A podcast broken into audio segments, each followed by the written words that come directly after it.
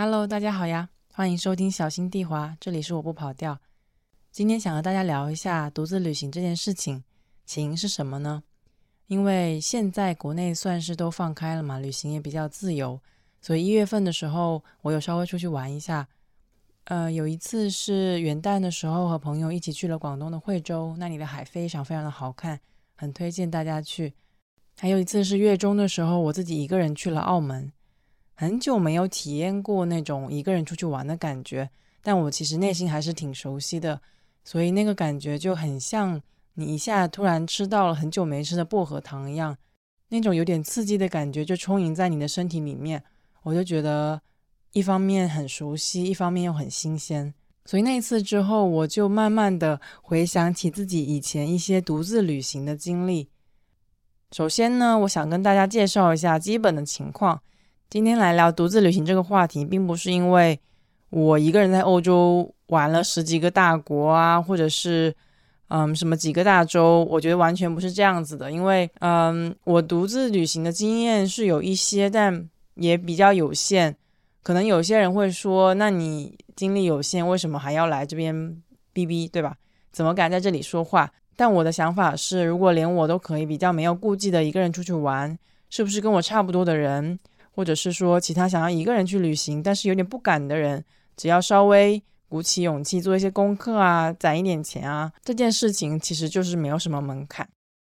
说回来，之前在上海读书的时候，因为周边的城市都还挺好玩的嘛，像杭州啊、苏州、无锡、南京这些地方都是比较有名的一二线城市，而且有一些挺好玩的地方、好吃的东西，所以我觉得这些城市都是。特别适合一个人旅行的城市，即使是一个人出去玩，也不会担心，比如说什么地域的差异啊这种，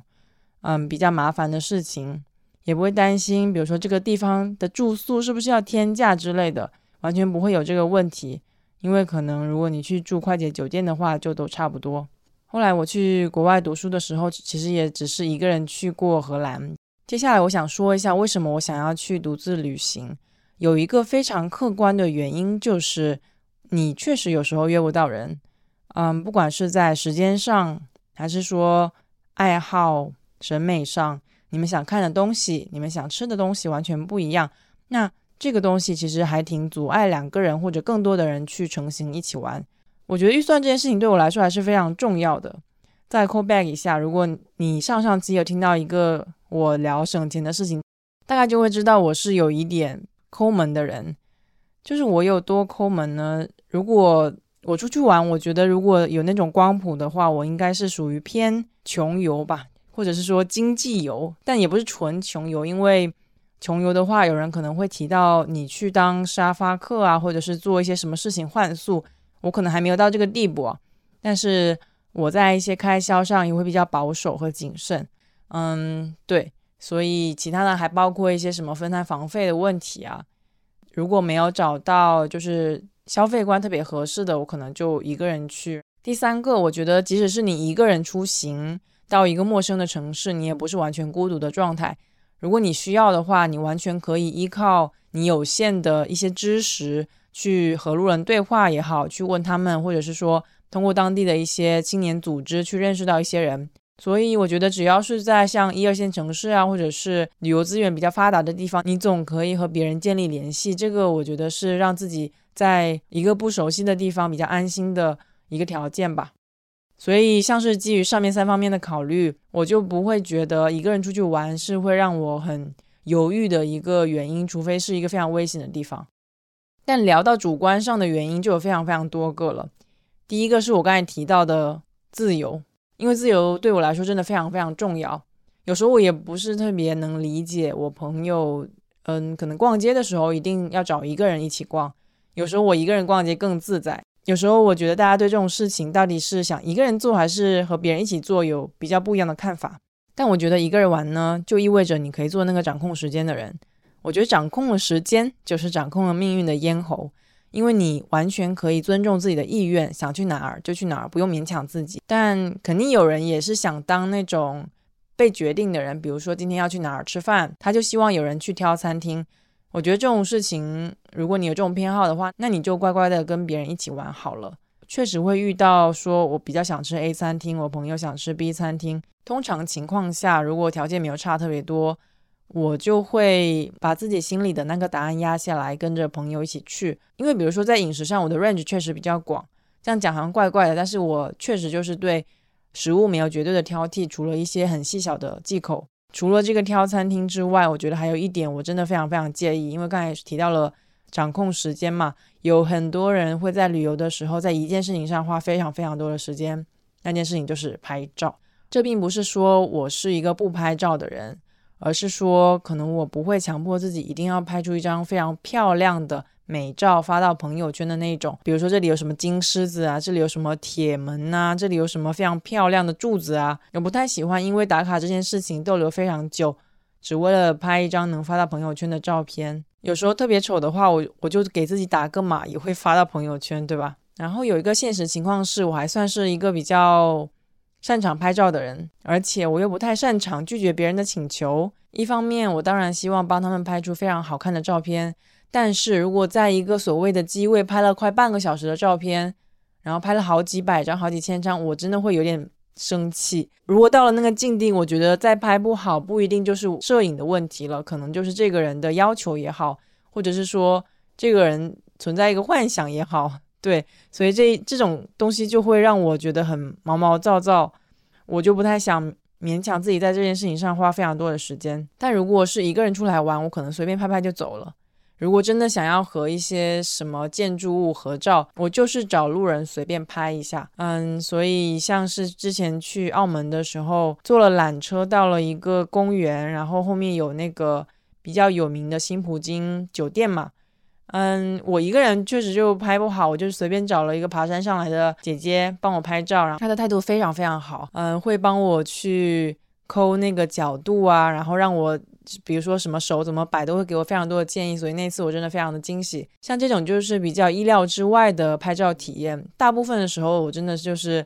呃随便拍拍就好，过了过了。虽然我喜欢拍照，但是我觉得任何的合照只要能抓住那个瞬间就是足够了的。而且讲到这个，就有一个非常有名的我自己的事件，就我觉得现在讲起来也非常搞笑。嗯，因为我自诩还是一个比较会拍照的人嘛，有时候我会嫌弃别人给我拍的照片，这个东西在我身上存在的非常的矛盾。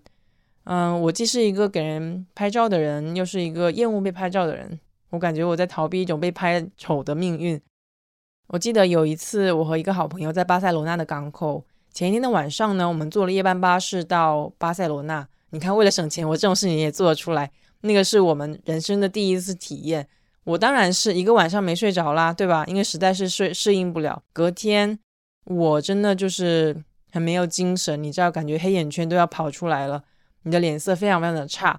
当然啦，巴塞罗那的天气非常的好，也有非常好喝的橙汁啊，然后颜色非常饱满的各种艺术馆啊、餐厅等等，这个城市简直就是充满了生命力。但是我的照片实在太丑了，所以那个时候我就真的很不高兴。可能，呃，我也对自己的外貌不是特别的自信，我就觉得天呐，我也太丑了吧！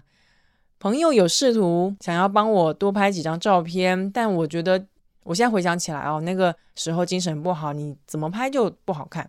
而且你还你本身就对自己的外貌不自信，你怎么会对这个照片高兴得起来呢？所以那个时候，我因为这件事情不高兴了非常久，导致我朋友也其实也可能被我搞得不太高兴啊，有点扯远了。但我就想说，一个人旅行的时候，自拍是一个还挺好解决的问题，因为你非常懂得拍自己，你可以掌控你自己的五官，即使你很没精神，但你知道，哦，我大概这个样子是好看的，你不会特别出现翻车的情况。下面一种掌控感来自哪里呢？我觉得是来自于你可以掌控你的金钱。嗯，我觉得如果在某种程度上你需要 AA 的话，特别是长途旅行，你一定要找到一个跟你消费观非常匹配的人。如果要举一个例子的话，我觉得就可以讲一下我为什么一个人去了阿姆斯特丹。当时有一个非常大的原因是五六月份的时候，大家已经时间上比较富足了。嗯，有一些比较勤奋的会开始准备论文啊什么的。我也不是约不到人，那边也有我特别好的朋友。但是呢，事情是这样子的，当时呢是已经有一个朋友去了阿姆斯特丹，他跟我说特别特别好玩，有博物馆啊，有风车啊，有那个郁金香，对不对？我当时对这个城市有非常多的向往，可能也是受这座城市被赋予的文化符号的影响。所以呢，有一天晚上我就打开了一个网站，就是一个卖机票的网站。我在看价格的时候，有一张机票是伦敦和阿姆斯特丹往返，只要三十八镑，大概就是人民币三百块钱左右。为了对比呢，我也看了一下现在就是二零二三年大概一月、二月份左右的价格，可能也有受到疫情的影响吧。现在的机票来回大概就是要八十磅左右，就是你可以感觉到这个是两倍的差价，至少两倍的差价。所以那个时候我就看中了这个机票，但是它的时间非常的尴尬，它是在早上大概我没记错的话就是五六点的时间，这个点，然后你要从伦敦的中心到一个非常偏郊的机场，基本上是很难约到人的。当时因为我非常坚信我是可以呃忍受这个行程的人，但我实在是不敢去邀请跟我关系特别好的朋友，谁不想好好的睡觉对吧？所以我当时就你知道吗？大概九点十点的时候坐了火车从伦敦的中心到那个机场，然后到机场的话大概就是一两点，一两点我一个人在机场居然待了就是四五个小时，一直等到飞机起飞。嗯，我现在回想起来有点疯狂哦，因为我看到我在备忘录里面说，我可能坐非常非常早的火车去也来得及，但是我一直对这种行程比较谨慎嘛，我就很担心错过飞机，所以我就一个人这么干了。我看当时的照片就是还挺萎靡的，因为一个晚上没怎么睡好觉。但是我这么做呢，就是保证了我不会委屈别人，也不会让别人很感觉说要跟着我一起玩就要去坐红眼航班，对吧？除了掌控时间和掌控金钱，有一个是我还挺想展开讲讲的。有人说独自旅行，因为你要解决非常多的事情嘛，所以比如说你还要有方向感，要有独自解决问题的能力，可能还涉及到一些交际的能力啊、求助的能力等等。这些能力你可能多少都要有一点，所以独自旅行还挺容易带来那种全能感的。不仅是可能你前期要去做攻略、要买票、要订房间。还有包括你一个人在路上走路，你怎么保护自己？你迷路了怎么办？有时候你就是被迫得一个人焦虑。当然，你也可以在微信上求助你的朋友，比如说打电话啊。但是在现实生活中，可能你还是得一个人去面对，去找到方法完成那件事情。当时去澳门的时候，就有刚好发生一个我让我觉得我非常的无能无力的事情。在去澳门之前，有很多人也会讨论说要不要换葡币嘛。我在小红书上看攻略，就有特别人说啊，不需要，不需要，只要微信、支付宝哪儿都可以去。哪儿都可以买，对这种，所以入境澳门的时候我就懵了。本来是我想要买公交卡嘛，那它的公交卡呢，其实你可以在一个自助贩卖机上面买，但是我当时下去的时候看到那个自动贩卖机，它一整面都没有了，所以我只能去这个便利店。你知道当时就是倾盆大雨，我还提着一个行李箱，然后背着一个大背包，但也没有办法，我就走到了便利店，想要买这个澳门通。但他就跟我说，我们只接受现金。但我不是没有钱吗？我又不知道怎么办。而且我当时忘记了，比如说在澳门，你在那个关闸大厅是可以直接坐发财车到酒店的。但我就想说，横竖我都需要一个一张发财通嘛，我就想算了，一次性把它办了。结果就是拖着行李到处去找 ATM。那天的雨真的很大，于是我遇到了第一台 ATM，但取不出钱，你知道很崩溃。你插了银行卡，还刷了你的身份证，他没有办法帮你认证。我一直以为是我的卡坏了，我就很慌张。我问了旁边的一个澳门的小姐姐，她应该是当地人吧，因为她不太会说普通话。后来我就跟她说英文，她看着我操作了好几次，他就很热情的上来帮我帮忙，我还挺感动的。但连他都没有办法解决，你说连一个本地人都没有办法，那我应该怎么办？哎，然后我就认了，我就觉得算了，就是我比较衰吧，我就走了。所以又打开地图，拖着行李，拿着雨伞，我感觉我的包都湿了一半。所以走啊走，大概又走了十分钟。很幸运的是，我找到了，嗯，是一家工商银行吧，我记得，我就进去拿了钱，终于拿到钱了。我真的很担心是我的银行卡坏了，还好没有什么事情。出门的时候，我还跟那个大厅的工作人员说谢谢。虽然这是一件非常小的事情了，但是可能换做有一个人在我旁边，他可能就会目睹我整个汗流浃背、非常狼狈的过程。我还挺容易在这种突发情况下紧张的。不过当时也没有办法，因为你只有一个人，你就想说算了算了，我就问问这个人，问问那个人，再走走啊，再找找。虽然花了非常多的时间把这件事情解决，但我觉得还挺值得骄傲的。因为毕竟也是一个比较陌生的地方，而且普通话它没用，对吧？没什么用，所以呃，想起来这件事情，还是觉得嗯，我真不错。另外有一点，我不知道别人在讲独自旅行的时候会不会讲到这一点。这个词呢叫做寻找自我，因为一个人嘛，你在那种陌生的大街小巷里面走，假设你不听音乐，也没有在听播客，你有非常多的时间来思考一些平常不会思考的问题。我记得之前有一部我很喜欢的动画片，叫做《蜂蜜与四叶草》，里面呢有一个主人公叫做竹本，他是一个灰色头发的吧，白白净净的一个男孩子，他学艺术。和他身边的朋友都差不多，但他的性格是有一点笨拙，有点老实，也有点内向。虽然他自己也有艺术方面的才能吧，但可能是因为周围的人，比如说他很喜欢的女孩子叫做哈格阿九，他很有天分，是一个那种有点像天才少女的人，所以他对自己的信心有一点像压缩饼干一样，就被压成压缩成一个非常小的部分。那我要讲的这一趴呢，是在第一季快要结束的时候。当时的这个主本，他他处于一个自我价值特别不明确的阶段，他不知道要找什么样的工作，他就海投，而且他也不是那种特别卷的人，会去研究到底怎么面试的那种性格的人。记得有一次大家就是回家在一起吃饭嘛，他负责去拿饮料，然后他打开了冰箱，就看到冰箱里面空荡荡的，他就感觉好像听到了什么，又没听到什么，因为冰箱不就是那种嗯的声音吗？那时候他就感觉那个冰箱和他自己的内心一样，什么都没有，因为没有饮料。他本来要骑车出去买东西，但他又听着自行车的链条，那个声音也是就是咕噜咕噜的那声音。除此之外什么都没有。那个声音对他来说非常的熟悉，可能在他经历了非常多的求职的挫折的时候，他内心也是那种很空的，觉得自己不是一个实心人。对他当时就问了自己一个问题：如果我不停下来，最远我能走到哪儿？我觉得这个像是对自己的能力发出的质问，这个就特别拷问你的灵魂，也很抽象、很哲学。于是，就是在他还没有反应过来的时候，他就不小心踏上了这这种独自旅行的过程。身边的人发现的时候还挺惊讶的，也很担心他。但有一个老师叫做修讲，叫修老师，他就承认说，他也去过大概七次的独自旅行，也不知道到底是经历了什么。我觉得有点太离谱，但是在他看来，像这种寻找自我的过程，是一个人有点像必经之路，你懂吧？而且是一件特别神圣的事情。周围人也表示理解吧，但还是会担心他，所以会默默的给他转钱。主本呢，我觉得他有点意识不清晰，他也不知道后来骑到哪儿了。在海边的时候，他就发现自己身上有很重的那种咸湿的味道，干了之后有很多的沙子粘在自己的身上，他就想起小时候他离家出走的时候。也有那种希望被担心的感觉。他已经出去了嘛，也不好意思就马上回去。既然都出来了，他也想要看自己的实力能到底走到哪儿，所以他准备了地图啊、指南针啊、手表啊。他也到处去找水喝。有很多弹幕在吐槽，怎么哎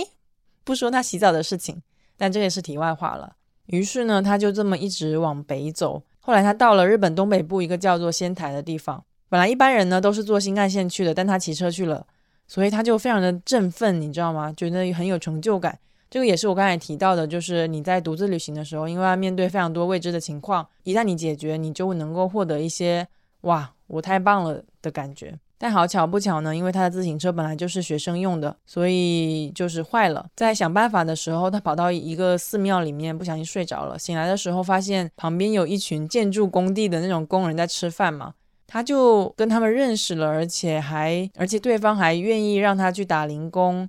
他就去帮人家去，好像是修建寺庙吧，也帮大家做饭，因为他想要攒钱买新的自行车。没过几天呢，他大概就攒到了那个钱，准备买一辆新的。结果同事呢就把一辆自己还没有怎么用过的车送给了他，他很感动啊。一方面他省下了钱，也和别人建立了那种很深刻的联系。那时候他就想说，他一定要骑到一个日本的最北部，那个名字是什么我忘记了。但这个过程中，他又看到了很多别的风景，也顺利的到达那个北北部的地方。因为也没有什么事情可以干啦，所以他就回家了。回家的时候，又重新面对他很熟悉的那一群朋友，还有他很喜欢的人哈格。就你说他到底在这个旅程中获得了什么呢？因为他是空手回去，也是空手出来嘛，是一个空手而归的状态。但是他回来的时候已经完全变了一个人了，他能够很成熟的应对很多事情，也没有以前那么好欺负了。像别人开他玩笑的时候，以前会很害羞，但现在他就可以开玩笑回去，让别人觉得他是能够去应对之前不太擅长应对的事情的人了。包括他把自己晒成那种阳光炭黑色啊，可以给大家做非常好吃的饭，还可以去做一些苦力活，对吧？虽然不是能特别证明他自己艺术方面能力的一些事情，但是至少他完成了一件事情，而且他并不是一无是处。最重要的是，他慢慢的明白了自己出去的意义。可能看上去是他也不知道为什么就出去了，但是，嗯，他也在寻找一个自己存在的意义吧，想让身边的人知道，即使他暂时不在身边，但是他的存在。他给大家带来那种快乐不是没有意义的，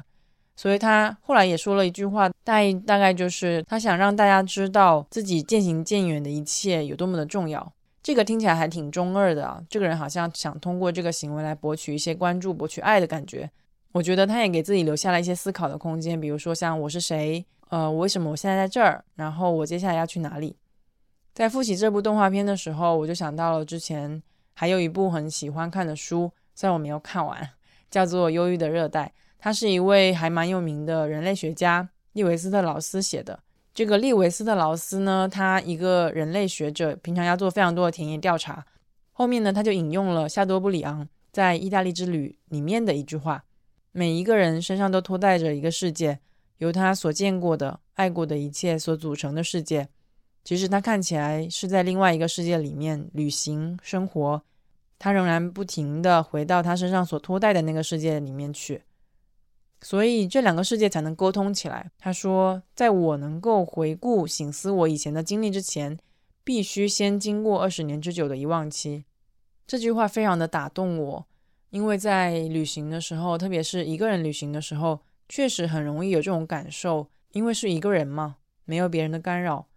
独自旅行的那种经验，就是说让你。所见所闻的全部灌进自己内心的里面，你不会受到其他的影响，因为我平常还挺容易受到别人的影响的。我内心的那一根轴就不是特别的坚定。如果和别人一起吃饭，别人说：“哎，这个东西特别的好吃”，或者“这个哇，这个建筑物太酷了”，我就会觉得哦，默默的觉得嗯，加一分。我现在还有一点抗拒的我这种心理，但。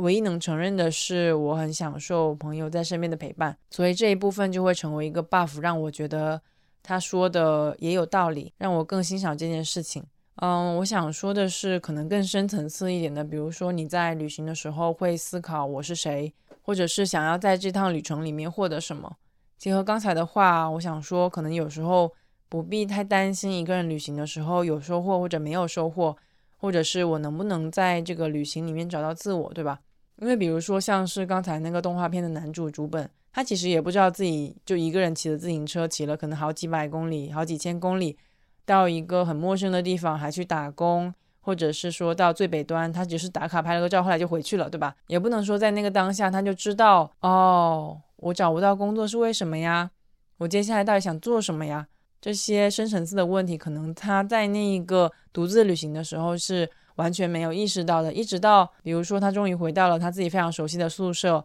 和朋友在一起聊天，他有点意识到了这趟独自的旅行没有白走。他可能也渐渐明白了自己在就是风餐露宿的时候，面对那种特别未知的世界的心情。原来自己的恐惧、不安和愉快会在一些自己完全没有意料到的情况下发生。我之前一直觉得自己是一个路痴，直到现在偶尔也会这么觉得。比如说坐错交通工具啊，坐反车啊，或者是买错票啊，或者是说我想要去一家店，结果发现自己 miss 掉那个信息，人家早就关门了，等等。可能在这个过程中，我发现自己也是一个很慌张、很焦急的人。那慢慢的，我可能就会去调整心态，不责怪自己，也不会太多和别人去抱怨吧。举一个例子好了，我在澳门的时候，呃，我做攻略嘛，就看到有人哦，不是有人，是那个 Lonely Planet，他介绍了一条世界文化遗产的路线。你懂吗？就是里面有一共十九个打卡点，包括比较有名的大三巴啦，还有龙湖环运这些地方。所以当时我看到的时候就还挺兴奋的。全长只有五公里，大概就是要走三到四个小时。它是一个从呃澳门半岛的稍微南边的地方走到偏北面的地方。我觉得如果我跟不太能走路的人出来，他们可能就会想，呃，在大路上可能就打打的啊，然后在小路在。逛一逛就 OK 啦。但是我就有一个坚持是，我就想要把这个走完。但实际情况非常的残忍，当我走到第三个还第四个的时候，我就迷路了，因为因为一旦你进入了澳门的小巷里面，特别容易出那种分叉的路，就有一种你在玩神奇宝贝的感觉，你就要选择你要走 A 还是走 B，这个就会影响到你接下来碰到的神奇宝贝，或者是碰到的什么建筑物、什么人，总之呢就不是特别好走。所以当时的我就是感觉随便了，我就按照自己的自由去走了。我的朋友深深他也有推荐我一些地方嘛，然后那个地方就完全偏离那条路线的。比如说有一个叫雀仔园的很可爱的呃菜市场吧，对，那个地方就完全偏离 Lonely Planet 他推荐的路线。但我觉得也挺好玩的嘛，你可以在那边就是感到很本地的本土的东西，没有觉得错过什么。所以基本上走到哪我都会觉得这个是我在城市里面体验的一部分。那个时候放开了走，走到哪儿算哪儿。这个心态就让我觉得很舒服。可能等到旅程回来之后，我再回想起那一段时光，会觉得哦，这个时间也没有用的特别的浪费，因为可能在那个旅途的过程中，我又去做了一些别的事情。我不知道这个有没有讲清楚，但是呃，我觉得自己在独自旅行的过程中，并没有那种特别强烈的想要去寻找自我的意愿，这个可能不是我的风格。我有时候会担心，在这个过程中会雪上加霜。来加重了我对自己的那种刻板印象。我觉得有一件事情我能做的就是默默的接受旅行里可能会发生的事情，让它发生。可能经过了一些时间之后，它就会慢慢沉淀下来。像是列维斯特劳斯说的，在经过了二十年的遗忘期之后，我们再来看看什么事情是真的留下来了。如果你能在旅行的世界里面发现未知的自己，我觉得就是一件特别有意思的事情，因为这件事情太无价了。一旦可能有一个人在你身边，你就会失去这个宝贵的机会。但不是说完全不行啊。如果你有特别好的朋友旅伴，我觉得一起去经历一些未知也是特别宝贵的。所以，如果你能够拖带着那种对自己非常新鲜的认知和理解，回到自己熟悉的世界里面，